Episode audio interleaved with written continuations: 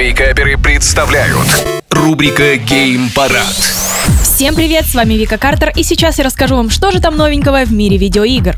Я вам как-то рассказывала об игре Height on Life, и она стала самой популярной игрой в Game Pass и обошла Minecraft и Forza Horizon 5. В удивительное время мы продолжаем жить. Minecraft уже не такой популярный. К слову, если вы все еще не поиграли, и вам интересно, ну стоит или нет, 90% положительных отзывов в Steam должно говорить за себя.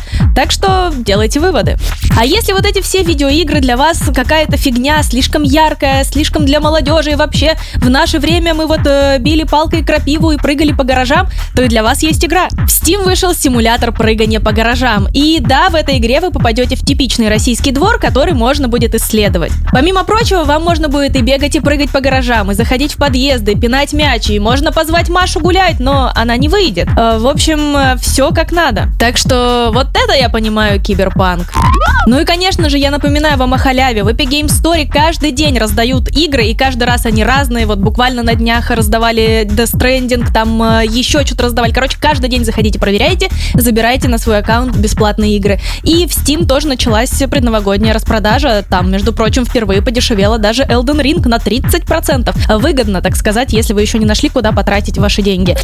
Ну, а на этом я буду заканчивать. Желаю вам отметить, как надо, с наступающим вас. Хорошего дня, а больше новостей на YouTube-канале Game Juice. Пока-пока.